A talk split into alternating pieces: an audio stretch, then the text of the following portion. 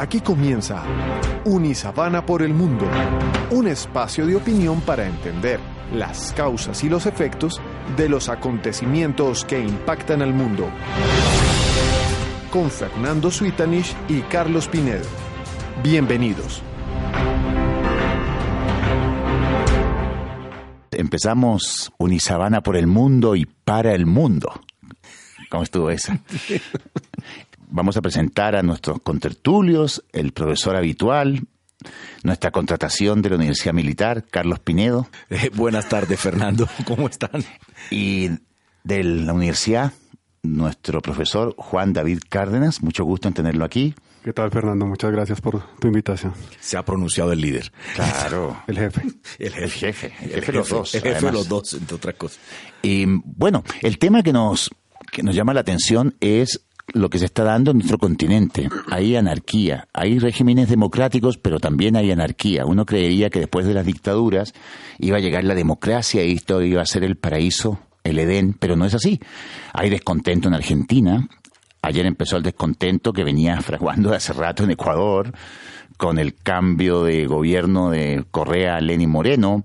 Hay descontento en Perú, inestabilidad constitucional, institucional hay problemas que ya son muy sabidos en, en Venezuela.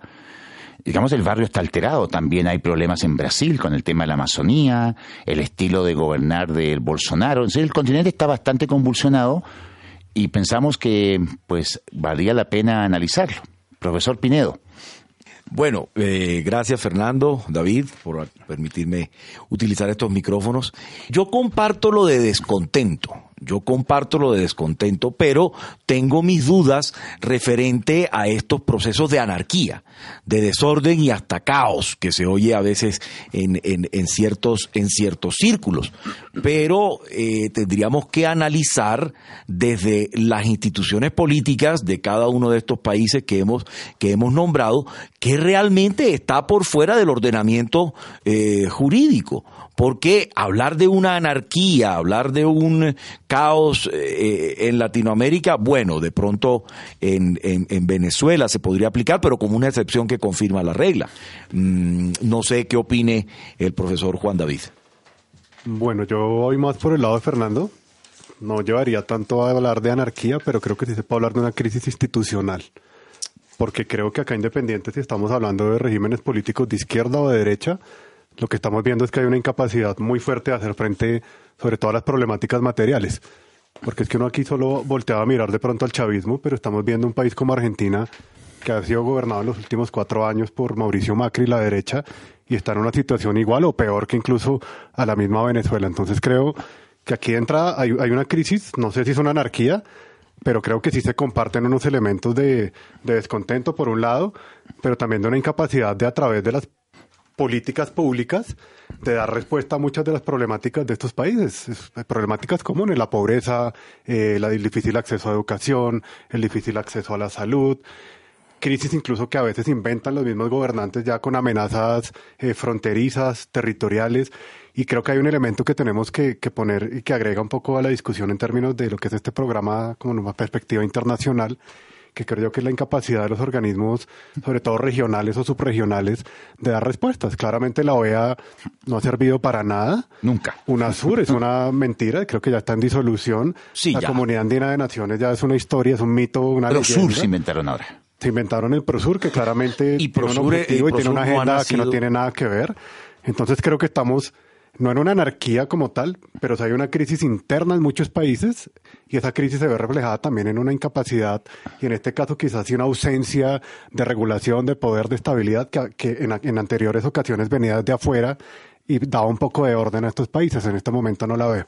Fíjense que en el diario El Comercio de Lima, hace un tiempo atrás, salió una encuesta donde preguntaran a la gente en Latinoamérica en general eh, si prefería la democracia sobre otro sistema de gobierno y en un 57% la gente prefería la democracia. Pero el 57% es bajo.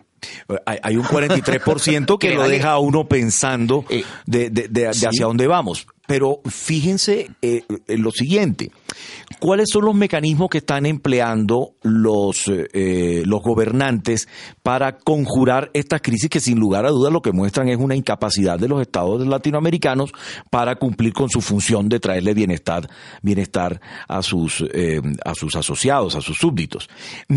Por ejemplo, en el caso de eh, Argentina, se están em, eh, implementando decretos para conjurar la crisis económica, suspendiendo em, o disminuyendo el, tributo del IVA, etcétera. Es una medida constitucional. Lo que, se, lo que vimos en, en, en Perú fue una disolución del Parlamento a través de una fórmula constitucional, que curioso sea decirlo, eh, fue empleada en tiempos de Fujimori y ahora fue empleada en contra de los seguidores de Fujimori. Entonces, eh, fascinante cuando lo hizo eh, eh, el, presidente Fujimori y ahora es, es, es un problema. Claro, con, lo, con las debidas diferencias, porque lo que hizo Fujimori no, no fue convocar a elecciones inmediatamente, sino que él toma el poder y comienza de manera dictatorial por un, apoyado ahí por, la, por las Fuerzas Armadas. Pero en últimas, es una solución que está dentro de la institucionalidad. Lo que está pasando en, en, en, Ecuador, eh, vemos a un Lenin Moreno acorralado por el Fondo Monetario Internacional. Eh, ¿Y qué otra cosa puede hacer un país tan pequeño con una economía eh, dolarizada? Y está tomando las medidas que eh, debe tomar, que está obligado a tomar, si, no pues, sería una, una, situación que colapsaría a la nación. No me referiré al caso de, Venezuela, pero en última lo que estamos viendo, en mi, desde mi punto de vista, es una reacción desde la institucionalidad desesperada, eh, radical, como quieran llamarlo, pero no podríamos compararlo con las reacciones a este tipo de crisis hace 30, 40 años, donde eh, se tomaban otro tipo de, determinaciones. Fíjense que lo que percibo es en los países, incluso países que medianamente podrían considerar como estables, que son el caso de, por ejemplo, de Chile. Colombia. Colombia. Eh, hay una desesperanza en cuanto a que el discurso de los políticos está en una burbuja y no atiende los problemas reales de la gente. La gente, cuando le preguntaron sobre la democracia o cualquier otro sistema en el diálogo y comercio, la gente se manifestó que quería educación, salud y trabajo. Y me lleva a pensar que si una dictadura te da educación, salud y trabajo, mucha gente estaría dispuesta no pedir democracia. O sea, que haya un compromiso con la democracia como en Europa, donde vivieron fascismo, vivieron nazismo. La gente como que siento que tiene más apego a la democracia en Europa. Pero en Latinoamérica, mucha gente no siente apego a la democracia porque realmente la democracia, como decía el profesor Cárdenas, no le está solucionando los problemas a la gente. La gente quiere su pensión, su educación, la gente está con salario mínimo, la gente no tiene esparcimiento, la gente no tiene calidad de vida. Y ven que los políticos de todos los países del mundo tienen bastante buen sueldo, viven en una burbuja, lleno de guardaespaldas, y no se están enfrentando la problemática. Por eso yo pienso que la democracia está desprestigiada. Y mira, lo preocupante es desprestigiados los partidos políticos. Desprestigiados los políticos y desprestigiado el Congreso, o sea, desprestigiado el corazón del cuerpo democrático. Precisamente ahora que Fernando mencionaba todo este tema de la satisfacción con la democracia, yo tengo un dato que me parece bien interesante y es el dato que arroja la encuesta del Latino Barómetro del 2018. Eh, hay una pregunta que se hace generalmente en este tipo de, de, estudios y es la de autoposicionarse ideológicamente. Usted de 1 a 10, ¿dónde cree que está ubicado? Y creo que aquí vamos a encontrar una respuesta interesante al fenómeno que estamos viviendo y es que el promedio regional es de 5.1, es decir, una identificación de centro, pero por ejemplo hay casos como Brasil, donde los ciudadanos dijeron ser de centro izquierda, y miremos el tipo de gobierno por el que está votando. Entonces creo que hay una desconexión muy fuerte entre lo que son mis valores políticos y lo que terminan siendo mis necesidades inmediatas. Entonces muchas personas pueden de pronto desde el pensamiento eh, apoyar la democracia o tener unos valores democráticos, pero desde las necesidades apremiantes de su cotidianidad terminan tomando unos caminos alternativos porque son los que ven más viables para poder, en ese caso, poder conseguir su plato de comida o poder conseguir el cupo escolar o poder lograr que le pavimenten eh, la vía, que es mucha la excusa que se escucha mucho, por ejemplo, en Argentina o se escucha mucho en Venezuela, que en aras de, de poder como lograr unas condiciones de vida mínimas de dignidad, terminamos dejando los valores democráticos como en un segundo, en un segundo plano. Y este dato del latinobarómetro es bien interesante porque el país que se ubica más a la derecha se ubica en un 6, que sería un centro derecha, y es Honduras. Honduras. El resto de países están por debajo, por debajo de 6. Entonces, según esto en Latinoamérica la gente no es de derecha. Pero Estamos llenos votamos de gobiernos pero votamos de derecha. de derecha. votamos ¿Cómo que a la que derecha. Colombia era conservador? Colombia es un país co- eh, es, es un país liberal que vota conservador. Esa es la famosa la famosa frase de nuestra cultura que define nuestra cultura política. Eh, esto se pega un poco con algo que este analista de la FIU, de la Universidad Internacional de la Florida, Frank Mora, que fue subsecretario eh, de defensa, algo así, eh, eh, hace, hace unos años, decía que en el mundo parece que existe una campaña eh, mediática, en fin, donde eh, se está, están tomando popularidad estos eh, gobiernos autocráticos, estos gobiernos que se alejan cada vez más de los principios democráticos y esto está, y, el caldo de cultivo, el, fertilizante de, esta, de este sentimiento es justamente la incapacidad de la democracia para adaptarse a los retos, eh, a los retos del, de- del momento. ¿Mm?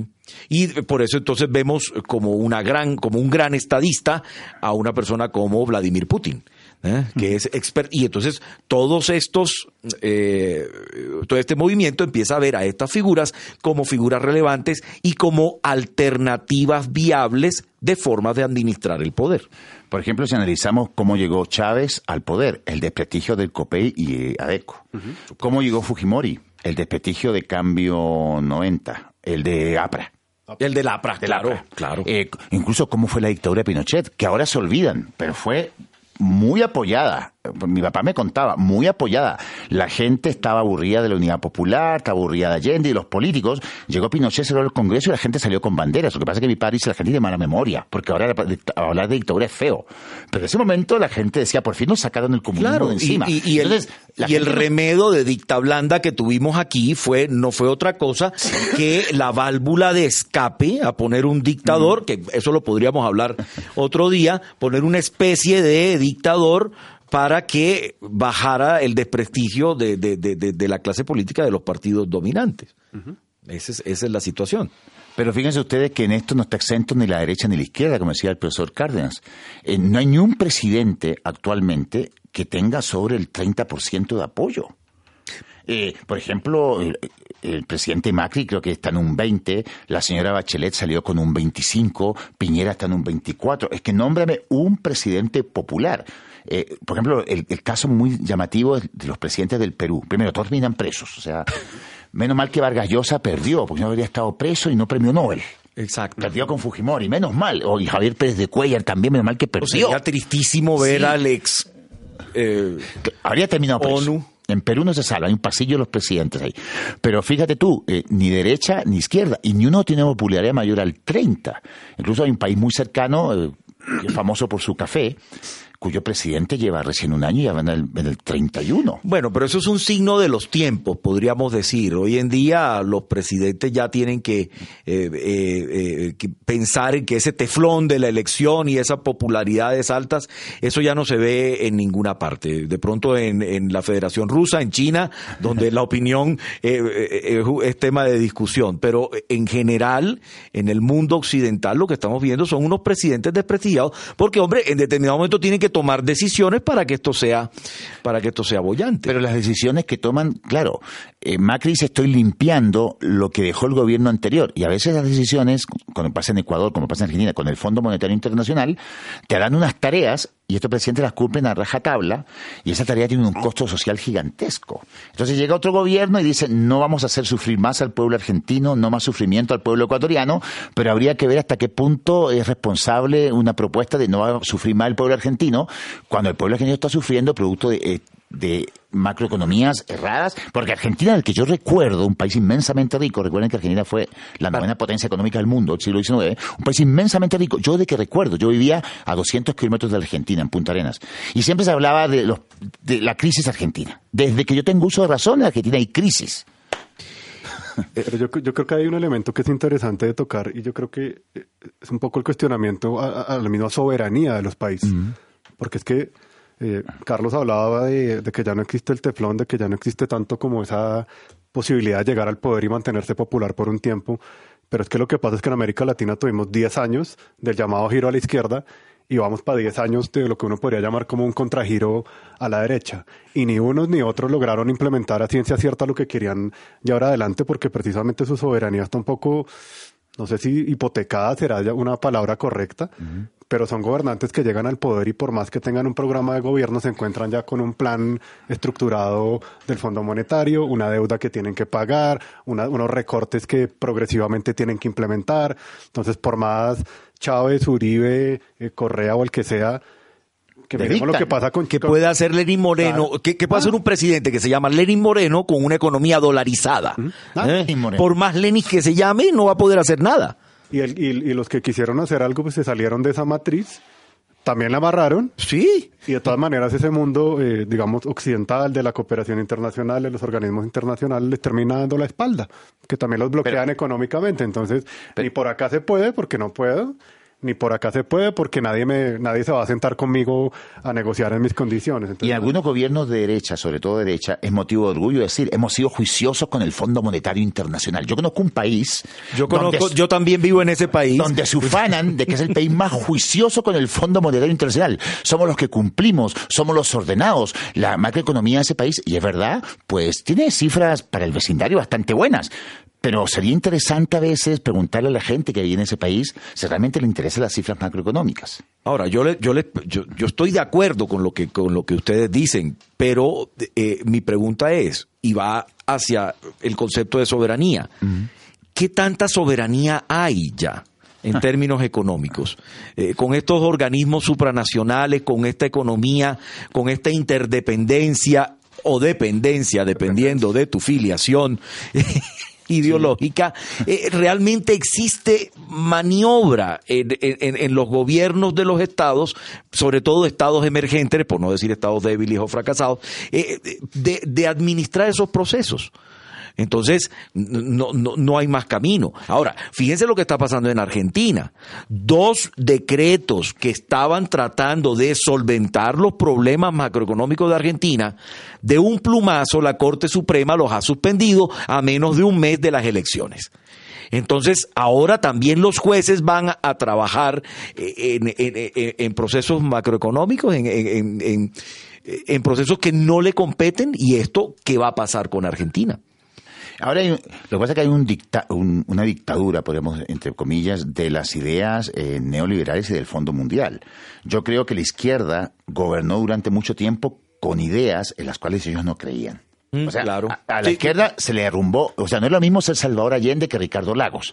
Salvador Allende estaba en, Guerra Fría. Ah, sí, claro. en cambio que ya la izquierda actual, incluso la izquierda europea, todos sus paradigmas en algún momento se les cayeron y tuvieron que gobernar con ideas en las cuales ellos no creen. La economía de mercado, el libre comercio. Hay muchos dirigentes de la izquierda en mi país, en Chile, que aún no creen en la globalización, en el libre mercado. El Partido Comunista y el Partido Socialista. Y se les notaba que cuando gobernaron, pues iban en contra. Entonces llega la derecha diciendo que el país se atrasó, que no creció. Claro, Chile no, creció tanto con la izquierda, pero hubo más programas sociales. Cuando gobernó la derecha, eh, Chile creció más, pero se descuidaron los programas sociales. Entonces, ¿qué hacemos? Igualdad, libertad, justicia, cómo tratar de equilibrar. La, la, derecha se la juega por la libertad, dicen ellos. La izquierda se la juega por la igualdad, pero cuando tú aplicas mucha igualdad, podría afectar la libertad. Y cuando aplica mucha libertad, podría afectar la igualdad.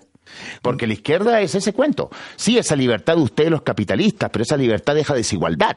Entonces el otro le dice, sí, pero tu igualdad atenta contra la libertad. Y esa es la eterna discusión que se da en mi país, por ejemplo.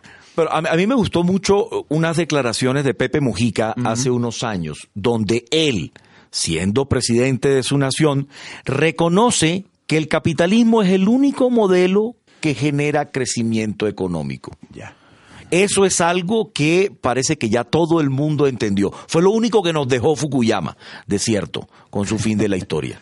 ¿Eh? Entonces, eso hay que tenerlo en cuenta y hay que entrar a eh, moverse en esa esfera. Pero en países europeos desarrollados, el capitalismo en Sudamérica, eh, si hablamos de nuestras realidades, bueno, el caso de Colombia, por ejemplo, la, la pobreza es muy grande.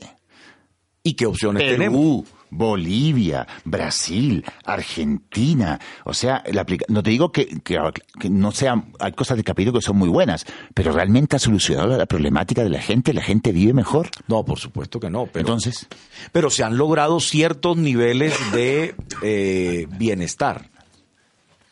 No, sí, pero precisamente lo que yo mencionaba antes, o sea, si hay una región donde han surgido modelos alternativos, por llamarlo de alguna forma, sin que los pudiéramos etiquetar de izquierda a derecha, eh, comunistas, castrochavistas incluso, porque uno puede pensar en, en- en- en un modelo como el boliviano, por ejemplo, sí, que es tiene un una modelo- extracción indígena, un modelo pero, interesante. pero no es que izquierda, ¿eh? ¿no? que tiene muchos componentes incluso de economías extractivistas, Sí. es un modelo, Sí, sí. uno podría llamarlo como étnico capitalista de alguna manera. Pero de alguna manera desde el discurso dominante del neoliberalismo también tiende a ser excluido, porque no se corresponde con los valores, digamos, dominantes de ese paradigma de pensamiento. Si uno ve un gobierno como el de Rafael Correa, que también es tildado de izquierda, no ha habido presidente ecuatoriano que haya devastado más el Amazonas para, para encontrar petróleo como, como Rafael Correa. Entonces, creo que Carlos plantea el debate eh, en los términos en que se tiene que dar, pero yo creo que la aceptación del liberalismo en muchos casos no es una aceptación, sino una, re- sino una resignación. Y es que si yo no me inserto en esa lógica, si yo no me inserto en esa clave, pues no va a recibir dinero de cooperación internacional, no voy a atraer la inversión extranjera que, querámoslo reconocer o no, es el motor del crecimiento de la mayoría de países de, que viven de la materia, de la materia prima. Entonces, yo lo veo más en esa clave de más de una aceptación o de un dominio del neoliberalismo, es casi Resignados. Es que haberse una resignación. a tener que- Tenemos que. Es, es, es una obligación, es un imperativo. Pero, pero ponte tú el caso de Evo. El caso de Evo, eh, eh, a Evo no le ha ido como Maduro, ¿eh? A Evo le ha ido bastante bien en términos de Bolivia, ha sacado mucha gente de la pobreza y Evo tuvo algo que Maduro no hizo. Para mí Evo es mucho más inteligente. Evo no peleó con el capital y con los empresarios de Santa Cruz de la Sierra. Claro. No peleó. Él, yo creo que les dijo, mire, yo tengo un discurso incendiario, apoyo a, Cuba y apoyo, pero ustedes que me dan la platica que yo necesito, no los voy a tocar. Y de hecho, eh, yo tengo una amiga de Santa Cruz de la Sierra que dice que las relaciones del empresariado con Evo no son malas. Los ha dejado trabajar tranquilos. No se ha tirado contra el aparato productivo boliviano. Y los resultados macroeconómicos de Bolivia desde el año 2006 hasta el 2019, que es el gobierno de Evo, ¿sabe que no son malos? O sea, no, No. podríamos decir que el gobierno de Evo fue malo, ¿ah? No, los indicadores de Bolivia son envidiables sí. hasta en términos demográficos en Latinoamérica. Sí. Que es ya mucho decir. Y, y, digamos, y los índices de violencia también son bajísimos. Sí. Entonces podríamos decir que Evo, con el- tú lo, lo ves ahí, él mismo dijo que no lee, que no le gusta leer, que pero ha sido un hombre inteligente, donde eh, este señor, el vicepresidente Lineros, es el cerebro, el cerebro del gobierno. Es un tipo muy formado de izquierda, pero una izquierda muy informada y muy teórica. Y Evo es el carisma. Pero el gobierno de Bolivia no ha sido responsable, fíjate tú. Pero, pero es que yo creo que precisamente el ejemplo de Bolivia, por ejemplo, Uruguay, Uruguay, nos demuestra que incluso dentro de esas lógicas capitalistas, cuando yo me pienso hacia adentro, Claro. busco mis ventajas, busco mis potencialidades, no renuncio a mi cultura y trato de proponer unos modelos alternativos que me hagan crecer económicamente y me hagan tener condiciones dignas de vida, pues se puede hacer. Pero creo que países como Colombia, como Perú, como el mismo Ecuador, se resignaron a insertarse como en el discurso tradicional de la minería, de- Extractivo. de la- Extractivo. del extractivismo por el extractivismo, mientras que Uruguay entendió que su modelo era agroindustrial, que su modelo era el turismo, que su modelo era, era la energía eólica. Cuba se dio cuenta, eh, Cuba- Chile los servicios. Bol- Bolivia se dio cuenta que su pues que su mercado es el, el- pues, la coca también medicinal obviamente tiene un problema de narcotráfico Y gigante pero tienen la posibilidad de pensarse hacia adentro más allá de ceder simplemente la soberanía como unos dictados que vienen de afuera a cumplir unas Y normas el caso, y el caso Claro, pero- nuestro, pero- el caso, pero- el caso pero- de, de Chile, la apertura económica, en lo que éramos buenos, vino salmón y frutas y ya. Claro, Y eso darle. Claro, pero inclusive Chile entra en la siguiente reflexión que voy a hacer. ¿Cuál es su tamaño? 18 millones. Bolivia, Sí, 15 creo. 15. Claro. Y Uruguay, Cuatro. Cuatro. Ahora hablemos de el resto de 50, 30, 50. Las cuestiones, ese modelo propio funciona muy bien mm. en economías y estados pequeños, pero implementelo, implementelo en potencias medias o en estados de tamaño mediano. Eh, es también otra cuestión que hay que tener en cuenta. En fin, este análisis de Latinoamérica es largo, es extenso e intenso y nunca se termina, la verdad. Es un continente que continuamente nos está sorprendiendo y nos va a seguir sorprendiendo. Y nos faltó hablar del gigante económico de Brasil, mm. donde cada vez donde Donald Trump parece Winston Churchill al lado de Bolsonaro. Sí, porque el discurso de Bolsonaro en las Naciones Unidas fue lamentable. fue lamentable. Eso da para, para, para otro programa eh, y cuando hablamos de la desconexión de los líderes con sus... Con sus Solo con palabras con la muestra del dossier. Ese también da para otro, para otro programa. Bueno, le agradecemos al profesor Pinedo, al profesor Cárdenas y los invitamos en otra oportunidad para seguir escuchándonos aquí en Unisabana por el Mundo. Muchas gracias. Aquí termina Unisabana por el Mundo con Fernando Suitanich y Carlos Pinedo. Un espacio de opinión para entender las causas y los efectos de los acontecimientos que impactan al mundo.